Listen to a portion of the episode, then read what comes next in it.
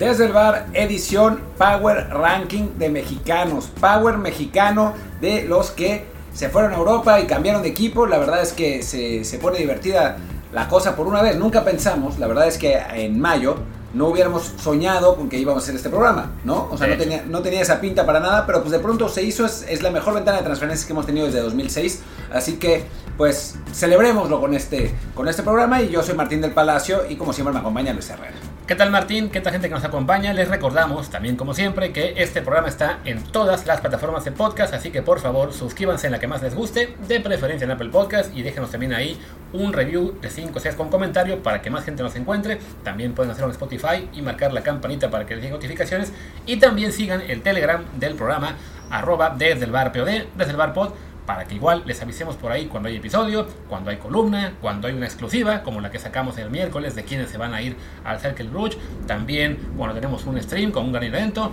en fin, para estar en el chat, comentando con el resto de la gente que está ahí con nosotros. Se está poniendo muy bueno, así que sigan el Telegram, arroba desde el bar, desde el bar POD, y quizá más adelante regalemos otra camiseta, no de la selección, pero algunas nos va a ocurrir. Pero para eso queremos que siga creciendo. A ver, podría ser de la selección, ¿eh? porque van a venir a, aquí a, Girona en, Buen antes del punto. Mundial Es y ya va a estar a la venta, ya van a estar a la venta las camisetas nuevas. Entonces, pues sí, podría ser de la selección. Así que bueno, de ustedes depende estar en el canal para que cuando hagamos alguna promoción de esas, pues no se, lo- no se pierdan la oportunidad, como ya fue el caso, ya regalamos dos, Martín las va a enviar en unos días si no me equivoco.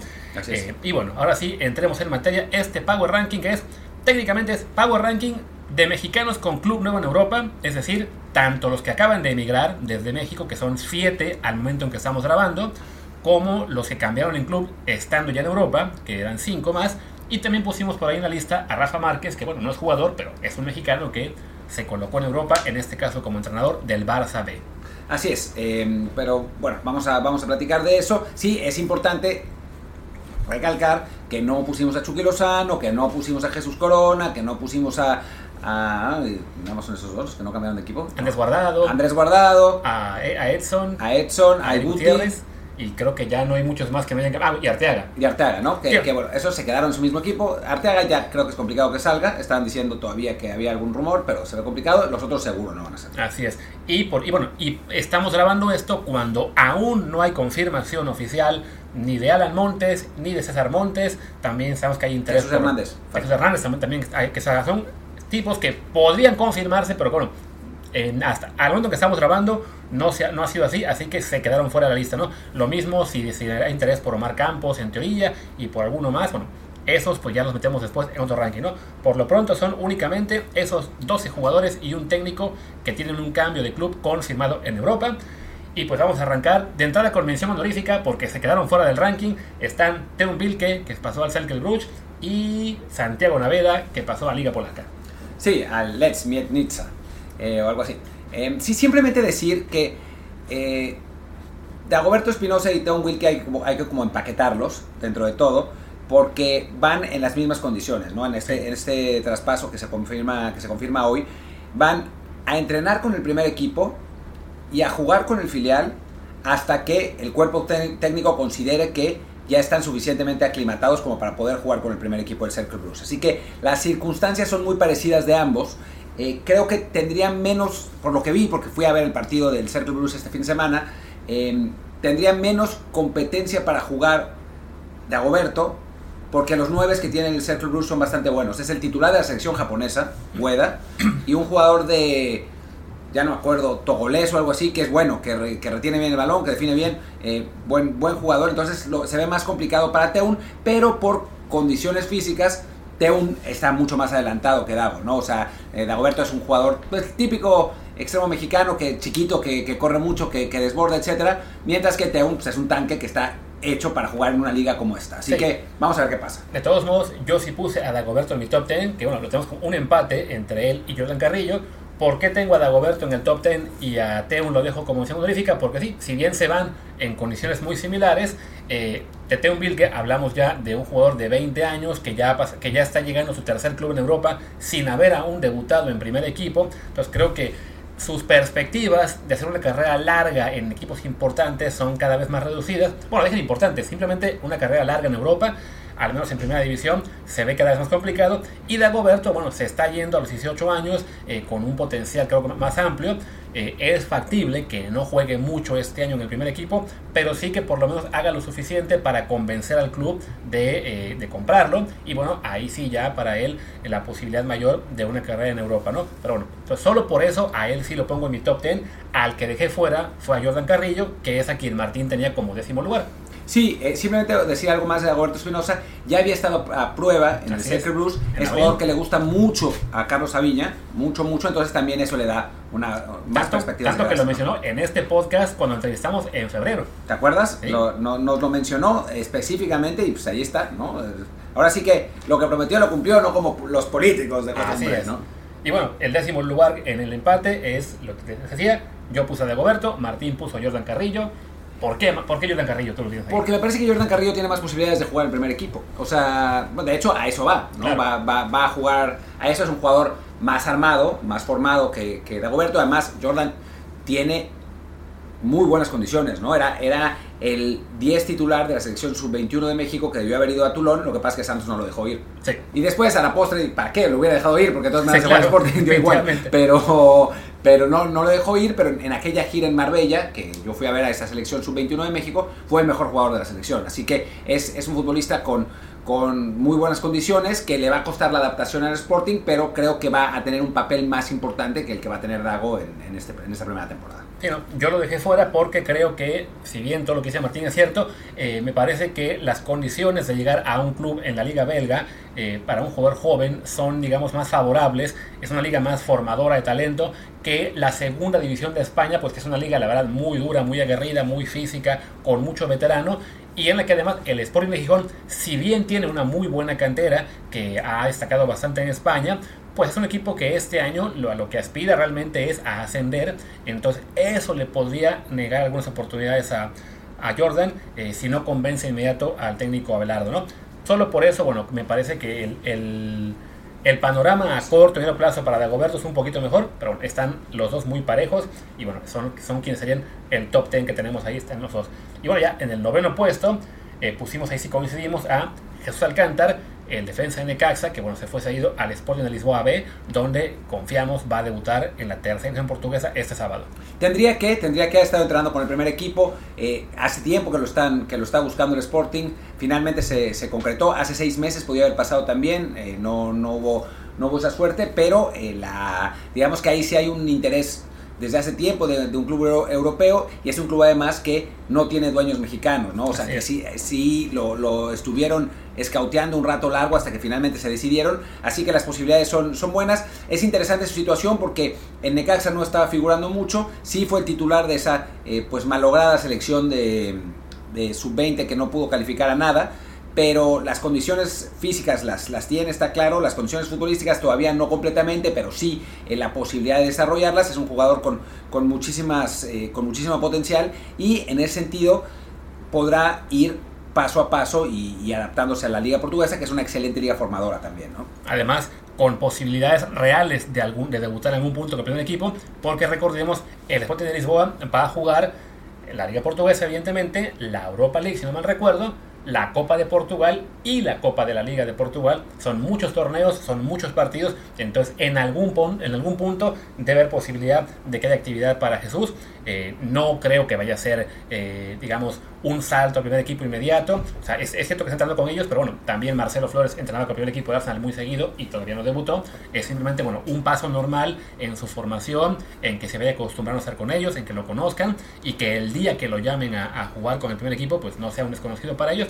Pero bueno, sí, habrá que tener calma. No nos hagamos este ni ilusiones de que vaya a pasar de automático, ni tampoco nos preocupemos si ha pasado un mes o dos y todavía no ve una convocatoria. No, o sea, será parte del proceso normal, pero sí creo que en algún punto de la temporada va a tener ese llamado y además este creo yo que le va a ir mejor que Alejandro Gómez, el que estuvo en el Boavista, cedido por Atlas.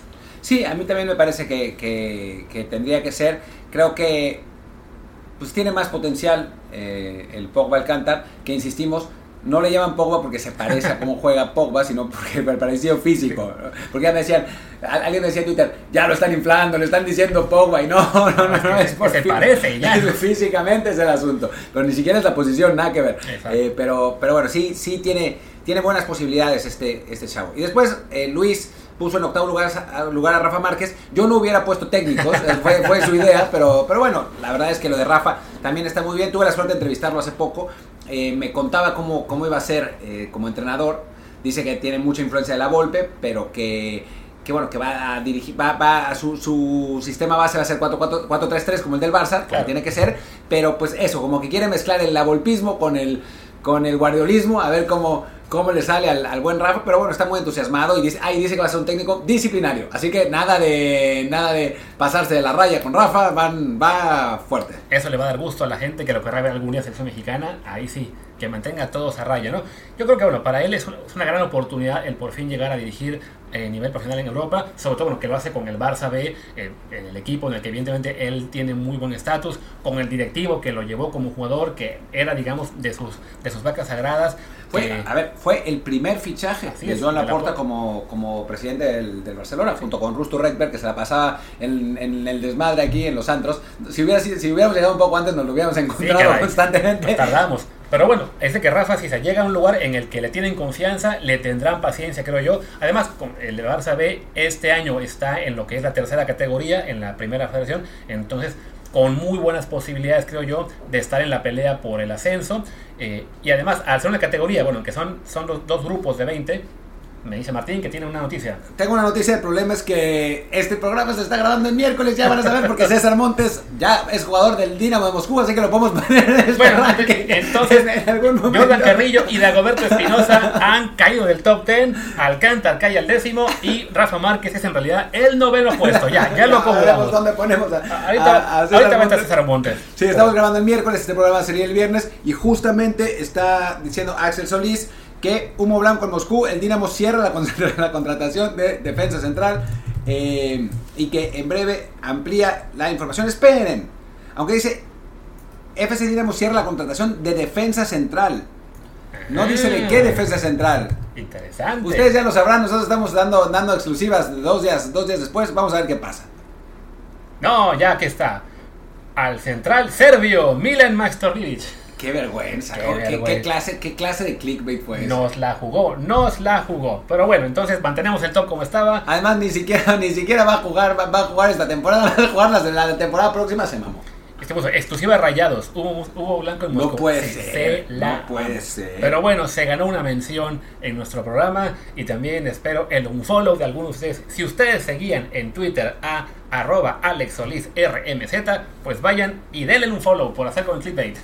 no, no, no, increíble. Caímos durante tres segundos. Pero bueno, en fin, volvamos a nuestro... A nuestro top 10. Decíamos de Márquez que, bueno, creo yo que tiene las buenas posibilidades de pelear por el ascenso. Eh, es una liga competitiva también la primera federación, pero bueno, son 40 equipos, dos grupos. Eh, creo yo que el Barça B si está por lo menos en ese top 5, top 6 de su grupo, se dará como una temporada buena para Rafa y a esperar a que en algún punto llegue la oportunidad más adelante de dirigir, ya sea en primera división con otro club o como interino de Xavi, aunque eso pues sí la verdad se ve muy muy lejano porque Xavi es también vaca sagrada del barcelonismo y pues para que lo corran tendría que irle muy mal o que lo fiche, no sé, un Manchester City o, el Paris Saint-Germain, básicamente, ¿no? Equipos que tengan la billetera más grande que las 14 palancas de Barça. Yo le, le pregunté a Rafa si se veía a sí mismo dirigiendo a la selección mexicana en el Mundial de, México del 26 y dijo, no descarto nada. si le oyen en el Barcelona B, se lo posible que, que, que, la federación diga, venga, vamos con Rafa. Muchos han hecho lo hice con técnicos que fueron figuras como jugadores y que tengan poca experiencia como entrenadores. Bueno, ahí está otra, otra posibilidad. Por lo pronto, bueno, creo yo que, que tiene buenas posibilidades de que le vaya bien en esta temporada en Europa. Pasemos a nuestro séptimo lugar, o sexto, quién sabe, octavo, depende de si en este momento se confirma lo de César Montes. que ya no parece no haberse confirmado. Vamos bien con, eh, ya con el top 10 que teníamos, pues en séptimo tenemos a Marcelo Flores con el Oviedo.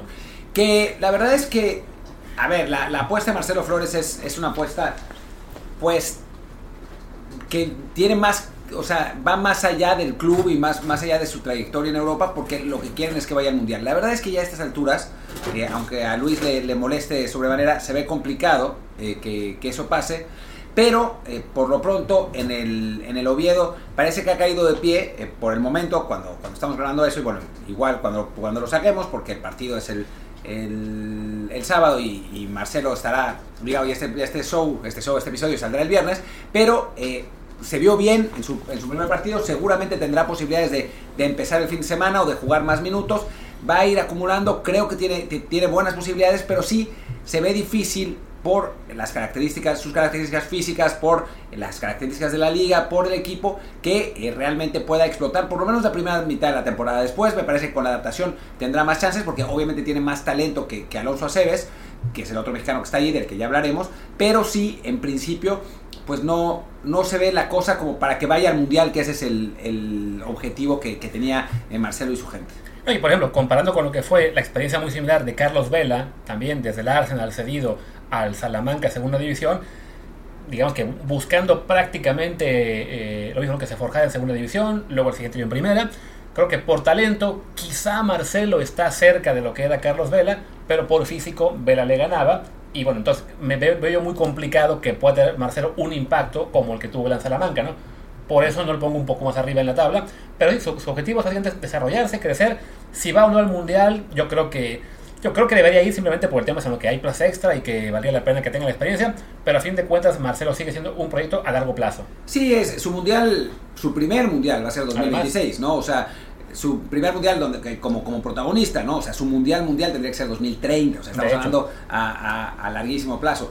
Pero, pero sí, y yo sí creo, habiéndolos visto a los dos a esa edad eh, en, pues en vivo, que Vela era más jugador, tenía más talento. O sea, Vela en Salamanca rompía a Salamanca, era increíble lo que jugaba, ¿no? O sea, era el mejor jugador del equipo y tenía 17 años.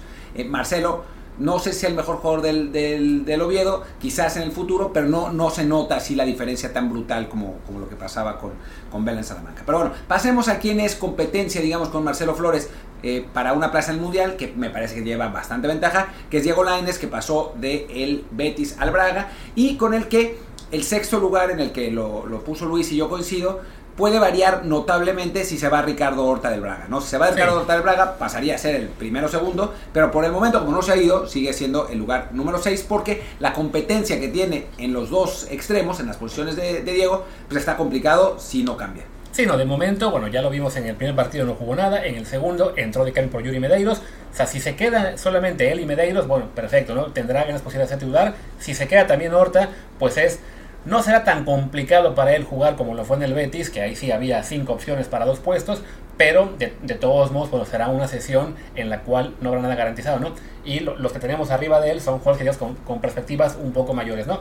Creo que para Diego eh, sí es importante que se vaya a Horta para eso, ¿no? Para tener minutos de inmediato, sobre todo pensando en el Mundial, eh, para él sí sería muy, muy importante eso, ¿no? Porque si se pasa los siguientes dos meses peleando por minutos con y Medeiros, pues quedaría tentación de dejarlo fuera, ya sea para meter a un, este, a un Marcelo o al mismo Antuna, eh, a Orbelín visto como extremo. O sea, creo que no tiene garantía el Mundial Diego, entonces sí es importante para él jugar cuanto antes.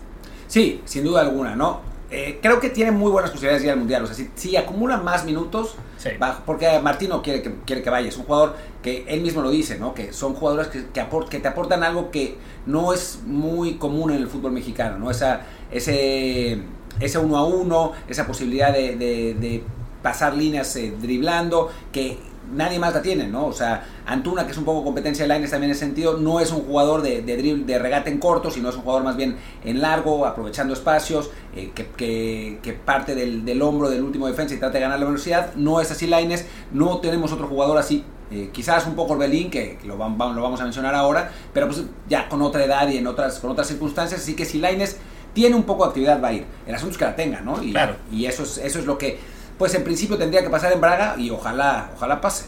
Así es, y es justo el tema de tener actividad lo que me hizo a mí votar por este jugador que sí, en quinto lugar, yo lo puse cuarto, Martín lo puse quinto, que es Alonso Aceves, que siendo un lateral derecho, izquierdo, perdón, joven, que llega a segunda división, es uno de los únicos tres en esta lista que tenemos como titulares asegurados por lo que será al menos el arranque de temporada y mucho más, ¿no? O sea, él llegó al Oviedo, de inmediato lo pusieron titular, tuvo mala suerte en la última jugada del primer partido, pero de todos modos, bueno, a él le pinta muy bien la, la perspectiva de esa temporada, eh, ya sea además de que, bueno, de que lo acaben transfiriendo oficialmente de Pachuca a Oviedo o que su desempeño ayude a que otro club español se lo lleve. Entonces yo creo que bueno, para él ese movimiento Oviedo sí es algo que a corto plazo les, le va a reeditar muy bien. No para meterse al Mundial, pero bueno, igual para su desarrollo definitivamente lo veo como alguien que este año en particular puede ser muy provechoso.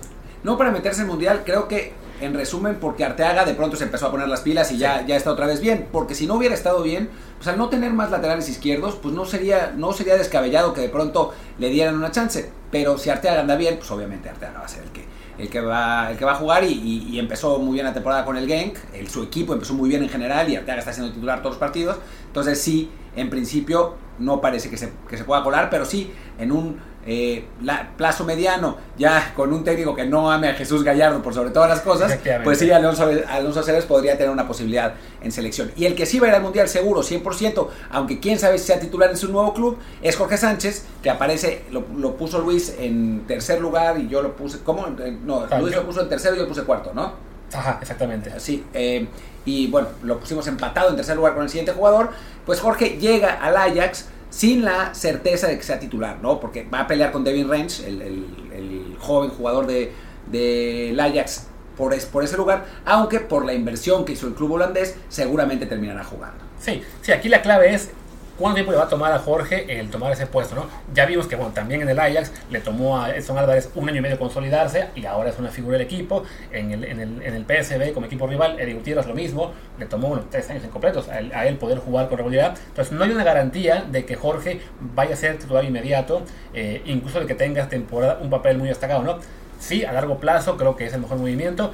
Esperemos que sí le funcione a corto, pues para que también llegue en buena forma al Mundial, donde parece que tiene la titular casi garantizada, a menos que Kevin Álvarez de plano le, le la cabeza ahí a, a Tata Martino con lo que es este, este, semestre. O que Julián Araujo sí se vaya al Porto y juegue también. Ajá, pero sí en este momento, bueno, para Jorge es un movimiento en un poco, digamos, arriesgado en timing, por hecho de que es muy cerca del Mundial y no hay garantía de que en Holanda sea figura inmediato, eh, pero sí creo que a larga le funcionará muy bien y lo puede convertir en un jugador realmente muy, muy valioso para selección en un puesto que ha sido el más débil por años. Sí, totalmente, ¿no? O sea, esas condiciones físicas de las que tanto hemos hablado, sí eh, logra, pues, mejorar sus deficiencias futbolísticas. Futbolísticas es una manera de decir, sus deficiencias técnico-tácticas, por decirlo de, alguna manera, que en el Ajax es el lugar perfecto para, para mejorarlas. Entonces, eh, sí, Jorge Sánchez tendría que ser tendría que ser este su primer mundial de dos o tres, ¿no? En, principio. Digo, quién sabe qué vaya a pasar en el futuro. Quizás el mundo se acabe en 2025 y no haya otro mundial.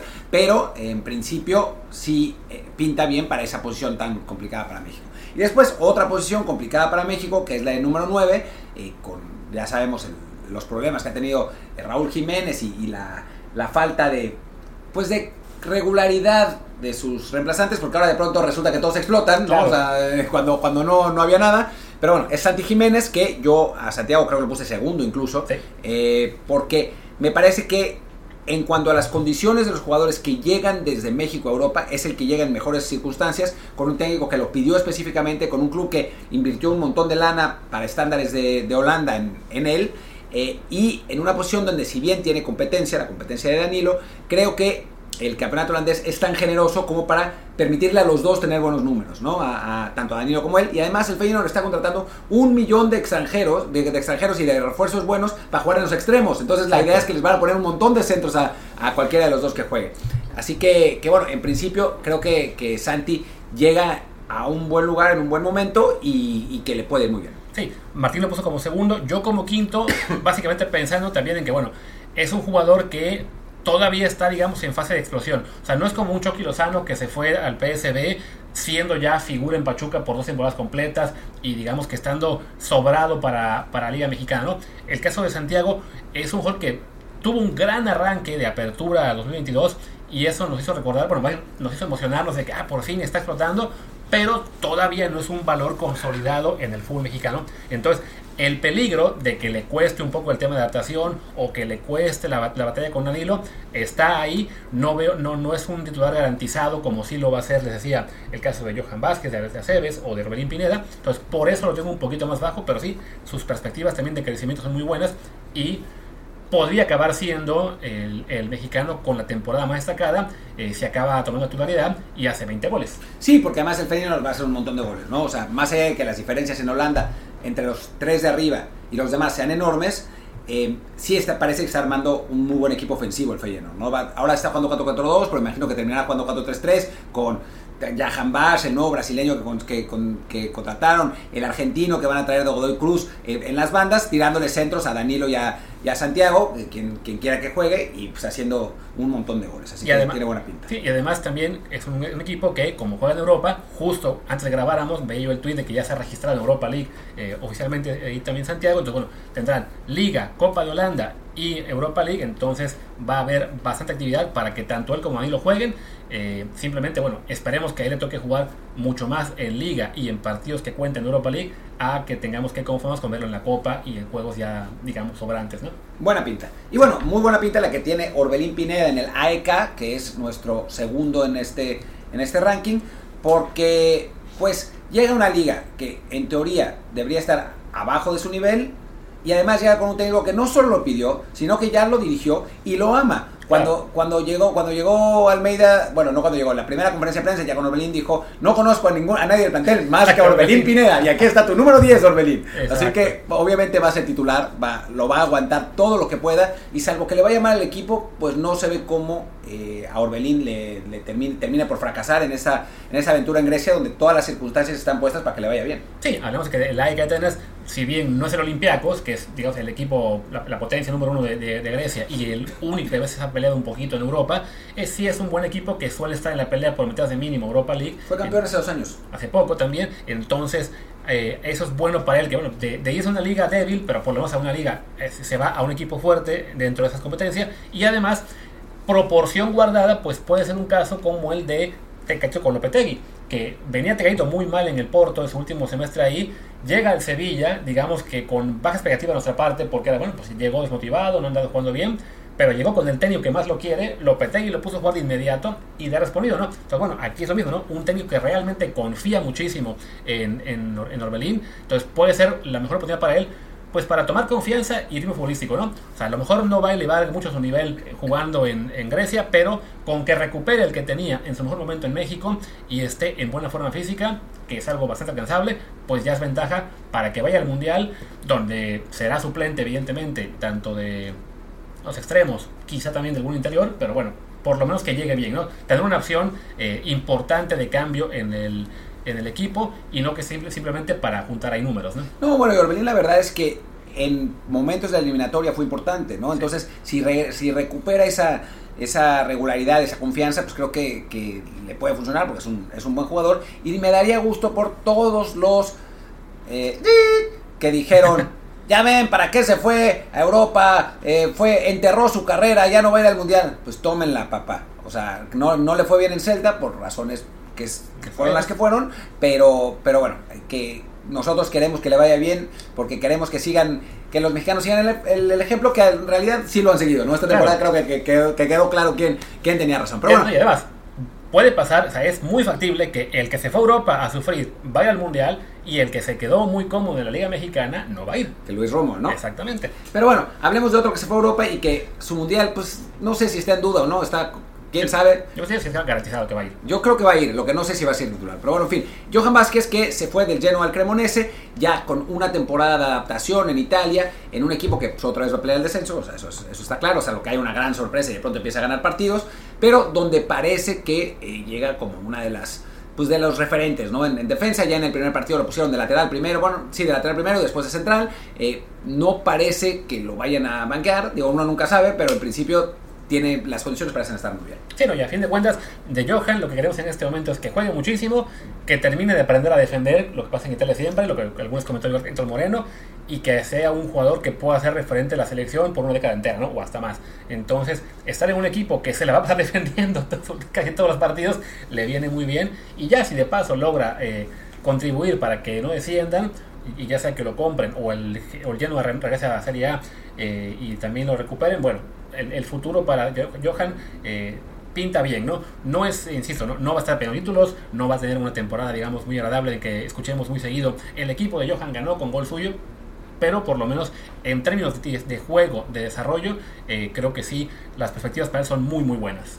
Sí, no, absolutamente. Creo que, que, tiene, que tiene buena pinta y tiene la calidad también, ¿no? O sea, no, no se trata de. No son favores, ¿no? Lo que, lo que se le está haciendo a los jugadores mexicanos, sino que tiene la calidad para imponerse en, una, en un equipo modesto, ¿no? Por más que sea en Serie A y por, por más que sea eh, defensivo, o sea, que la defensa sería es, es, es, pues un arte, digamos, creo que, que tendría que jugar y tendría que, irle bien, ¿no? Sí. Y bueno, ya con eso llegamos al, al final del, del, top 10. Insisto, con los que sabemos, aún puede haber alguna inclusión de último momento. Bueno, de último momento, que aún queda más de 15 días de, de mercado. No, sí, 15, quedan 15 días de mercado todavía. Entonces, justo, ya vieron que en plena grabación nos aplicaron la Star Montes. Yo creo que si se hubiera confirmado, a Montes lo tendríamos pues muy entre Santiago Jiménez y Jorge Sánchez quizá en cuanto Yo a creo que entre Santiago Jiménez y Orbelín Pineda. Lo que pasa es que si va, iría a jugar y iría Seguramente, ¿no? Sí, ¿no? Si se confirma lo de Julián Araujo, eh, con él, pues sí será este un poco también estilo eh, Diego y Marcelo, quizá un poquito más arriba porque iría comprado, pero bueno. Yo creo que sería como Jorge Sánchez, ¿no? En, en, un equipo en un equipo bueno, de una liga decente, pero en una posición que tienen cubierta, ¿no? Sí. Entonces, y además que él es, él es, un jugador mucho menos consolidado que Jorge, ¿no? Jorge, o sea, claro. Jorge ya es un jugador eh, con sus pros y contras, eh, consolidado en el América y en selección. Julián es todavía más prospecto que realidad, si bien por lo que he estado leyendo, este en la MLS ha estado jugando bastante bien, ya va mejorando, pero bueno, sí está claro todavía un escalón abajo de lo que es este Jorge. ¿Quién más se podía ir Alan Montes, que ese no estaría en el top 10. No estaría. Y Omar Campos, que este, si se confirma o si, si la negociación llega a buen puerto entre el Santos y el Andrés, pues creo que sí entraría al top 10, seguramente. Sí, de, sin duda. De Jesús, de Jordan, de Dagoberto, incluso de Rafa Márquez. Pero bueno, con él sería factible esperar una temporada similar a la primera de Gerardo Arteaga, ¿no? Que sufrió mucho los primeros seis meses y ya después se pudo consolidar.